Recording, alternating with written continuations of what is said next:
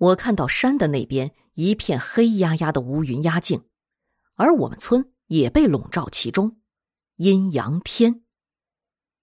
今天七月十六了，我喃喃自语。我看了看坟地那边，更是蒙上了一层厚厚的雾气，让人看不清楚。母亲还在打扫着院子，我爬上了房顶，向坟头那儿望去。蓦地。我看到有什么东西在雾里穿梭，像是搅动着这一大片雾。我心头一紧，红毛生物，它还在呀。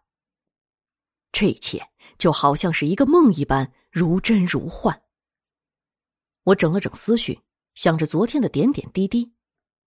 哥哥，哥哥，村里来人了！村里来人了！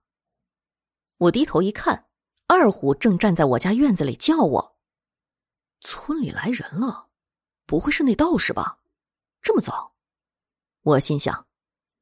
他们在村大队呢，我爸爸他们也在那儿。二虎说道。我说：“走，咱们去看看。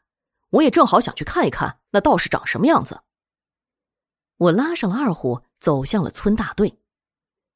当我到了村大队时，那里已经围了很多人，村里的男人们差不多都已经来了，人们七七八八的在一块儿谈论着昨天的事儿，而那道士我还没看见呢。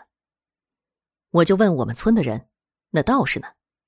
村里的人告诉我说：“道士现在在村长家，一会儿就来了。”我点点头，掏出一根烟递给他：“你见过那道士了吗？”见过了，是个年轻人。年轻人，年轻的道士，啊，和你年纪差不多吧？我心里想着，这货不会是假冒的道士吧？二十来岁，能有什么本事呀？我就这么一边郁郁的想着，一边等待着那道士的到来。随着一群人的拥簇下，村长陪着那道士来到了村大队。那道士不是穿着什么电视里演的道袍，一身干干净净的长衫，像是民国时期的那种衣服一样。道士斜背着一个包，我看到那包上有阴阳鱼的图案，包鼓鼓的，像是放了不少东西。再看那道士的脸，一脸的冷峻，就像谁欠了他三百块钱似的。我不由得想，你就装吧。等会儿红毛吓死你！我也不知道我怎么会有这种想法，大概是年轻人的通病吧。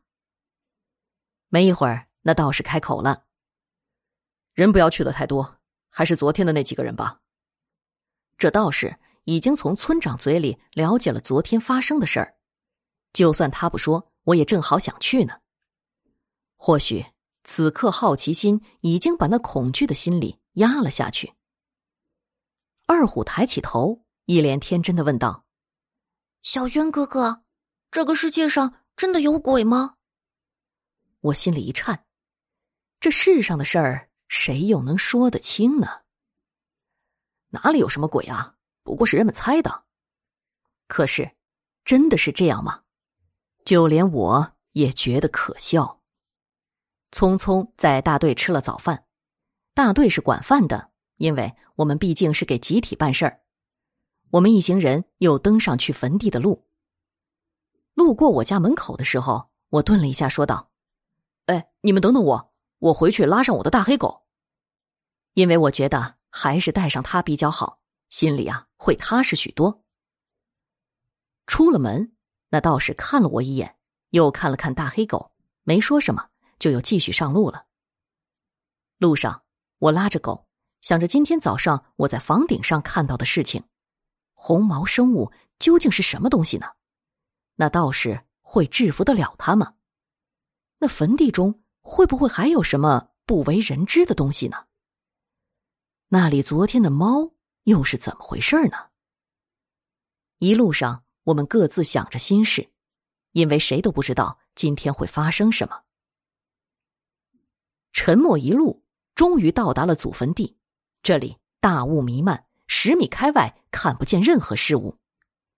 我们站在地头上，没有进去，等着道士发话。不同于昨天的是，这里有了一些小虫子的叫声，不过听起来却更加可怕，因为昨天就见到了一些可怕的虫子。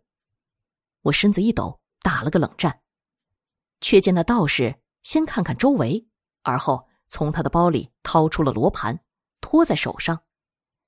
他看着罗盘，说了句：“早知道会这样了。”我眼睛盯着罗盘，只见罗盘上针头向下。果然呢，那年轻道士说了一句：“我想起了那书上说的，罗盘指针向下。”就叫做头针，也叫沉针。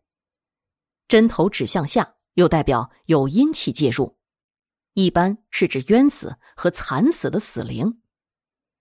这处聚阴之地果然养了大恶灵啊！我的额头不觉已冒出了冷汗。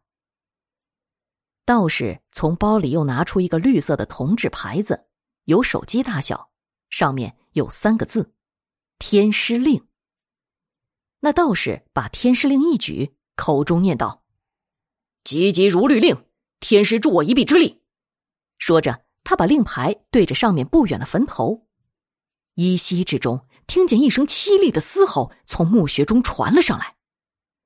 嗷呜！我的大黑狗朝着坟头汪汪叫了两声。那道士把牌子朝天上一抛，那块天师牌迅速的变大。变得有一两瓶的大小，令牌变成了透明的绿色。道士轻喝一声：“！”那坟头不再有吼声传出。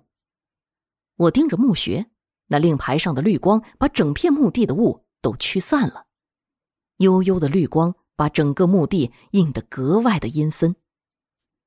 我下意识的一缩脖子，目光又落在了那只罗盘上。前一秒，针头还在上下抖动。下一秒，异变突生，只见罗盘上的指针疯狂的转动起来，我的心头咯噔了一下。对着罗盘的指示，我多少还是了解一点的。这是转针，代表地下有大凶大恶之灵，要尽快离开此地，不然会有大灾难发生。可见到这道士的手段后，我又想看一看。再说，现在恐怕就是想走也来不及了。指针转的这么快。肯定有什么不是凶灵，这也验证了我之前那个猜想。这里绝不是我们想象的那么简单。除了红毛生物，这儿肯定还有别的东西。又是一阵凄厉的嘶吼声传来，却见那天师令有些松动的迹象。我再看那道士时，见他口中念着什么，我想差不多是咒语吧。这东西我要是能听懂。我也就成道士了。不知什么时候，那道士的手里突然多了一把剑，剑身上刻着复杂的符文。